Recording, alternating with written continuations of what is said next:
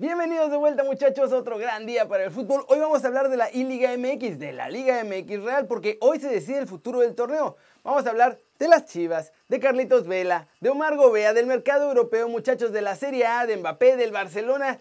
Hoy vamos a hablar de todo esto y mucho más, como ya lo saben, en las flash internacionales. Así que muchachos, intro.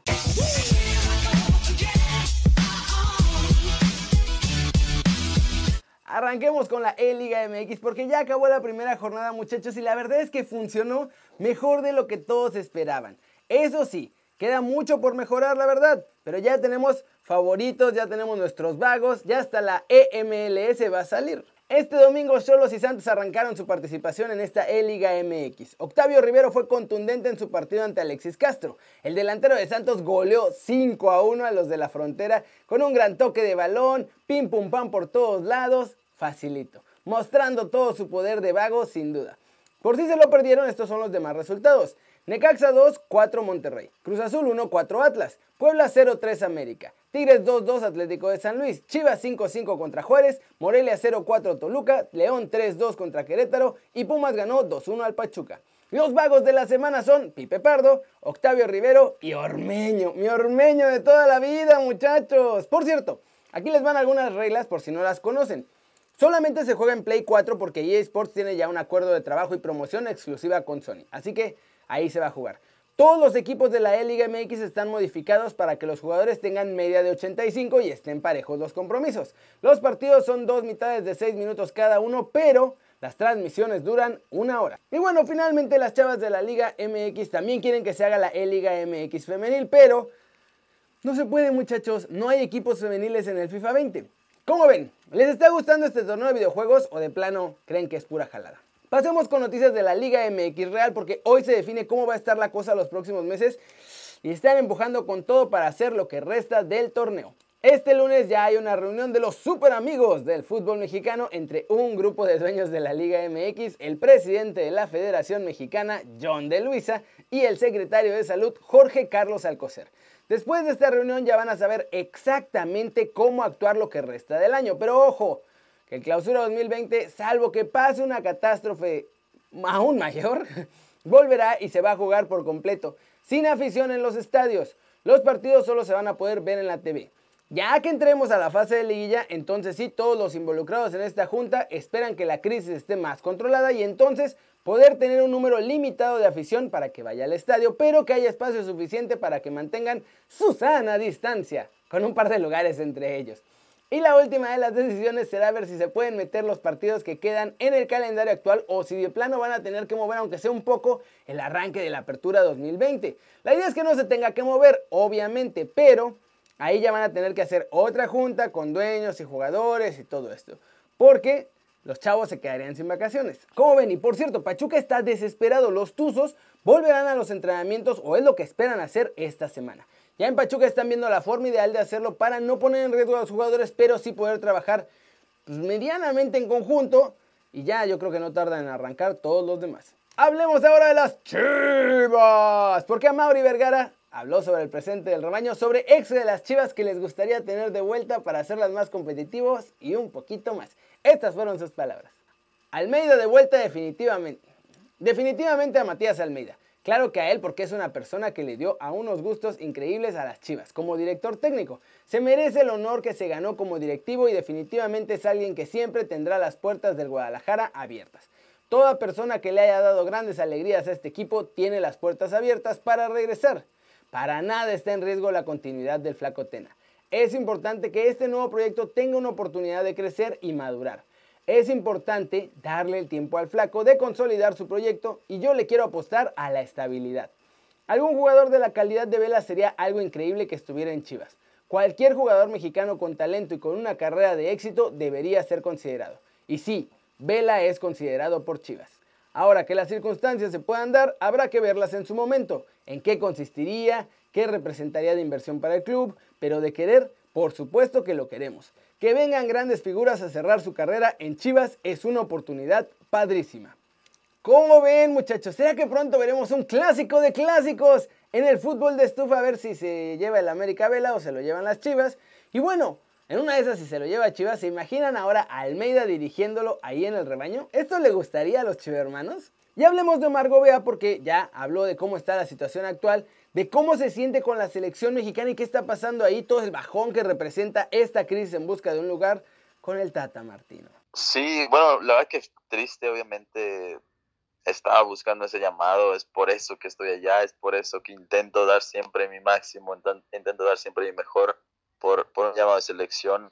Claro que frena un poco el ritmo, frena un poco todo lo que se había hecho, pero bueno, como tú dijiste exactamente, selección no está en mi cabeza, una vez que se reanude, incluso desde ya que me toca mantener el, el ritmo físico, eh, sabes, mi cabeza siempre está en selección, me preparo todos los días para eso, ya sea con el equipo o individualmente. Así está la cosa, muchachos. Me imagino que para muchos jugadores es igual, sobre todo los que estaban cerca de llegar al tri, pues con este parón, quién sabe qué va a pasar. Y bueno, los chavos que no tienen contrato también está rudo. ¿Ustedes qué opinan? Flash News, Víctor Font, líder de la candidatura opositora a Bartomeu en las próximas elecciones, dice que hay una gestión terrible en este Barcelona y advierte que el club culé está en riesgo de quiebra económica y moral. El Barcelona también a principios de 2020 ya le hizo una oferta de renovación a Nelson Semedo por tres temporadas más, es decir que ahora su contrato terminaría en junio del 2025, pero hasta ahora está ahí la oferta sobre la mesa y nada más, porque en estos momentos todas las renovaciones están paradas. Zinedine Zidane a través de la fundación que él mismo dirige junto a su papá donaron 5 kits de reanimación y respiradores, monitores, así como material sanitario para Argelia.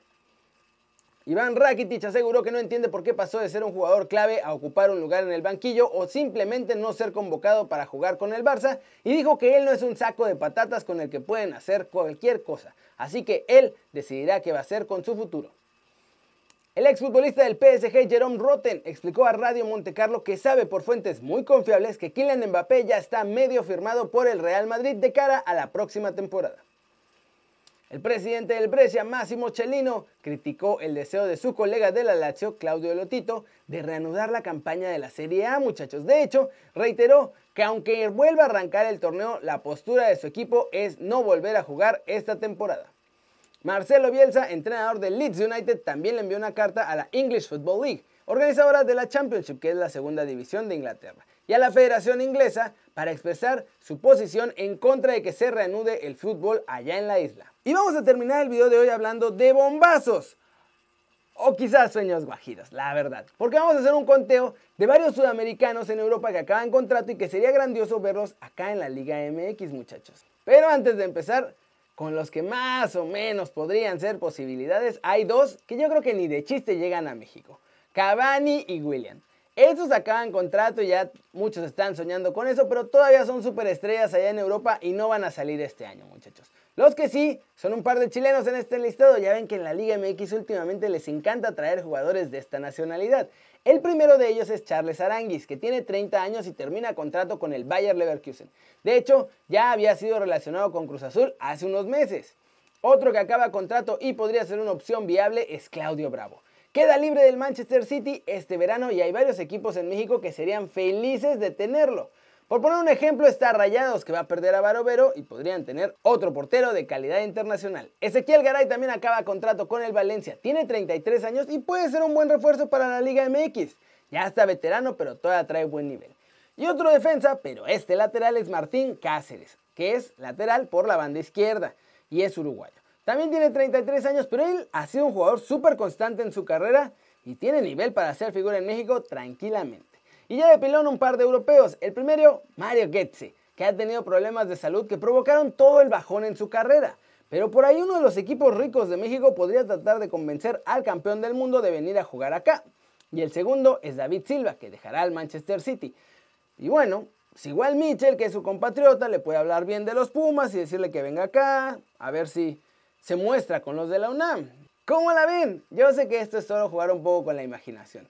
Pero ¿quién les parece de esta lista que sí podría ser realmente viable y quién les parece que de plano es un sueño guajiro, muchachos? Díganme en los comentarios aquí abajo. Y bueno, eso es todo por hoy. Muchas gracias por ver este video. Denle like si les gustó. Ya saben, métanle un zambombazo durísimo. a esa manita para arriba si así lo desean. Suscríbanse al canal si no lo han hecho. ¿Qué están esperando muchachos? Este va a ser su nuevo canal favorito en YouTube. Acuérdense de suscribirse para participar por el PlayStation con el hashtag de ayer. Todo háganlo en el comentario de ayer, en los videos de ayer.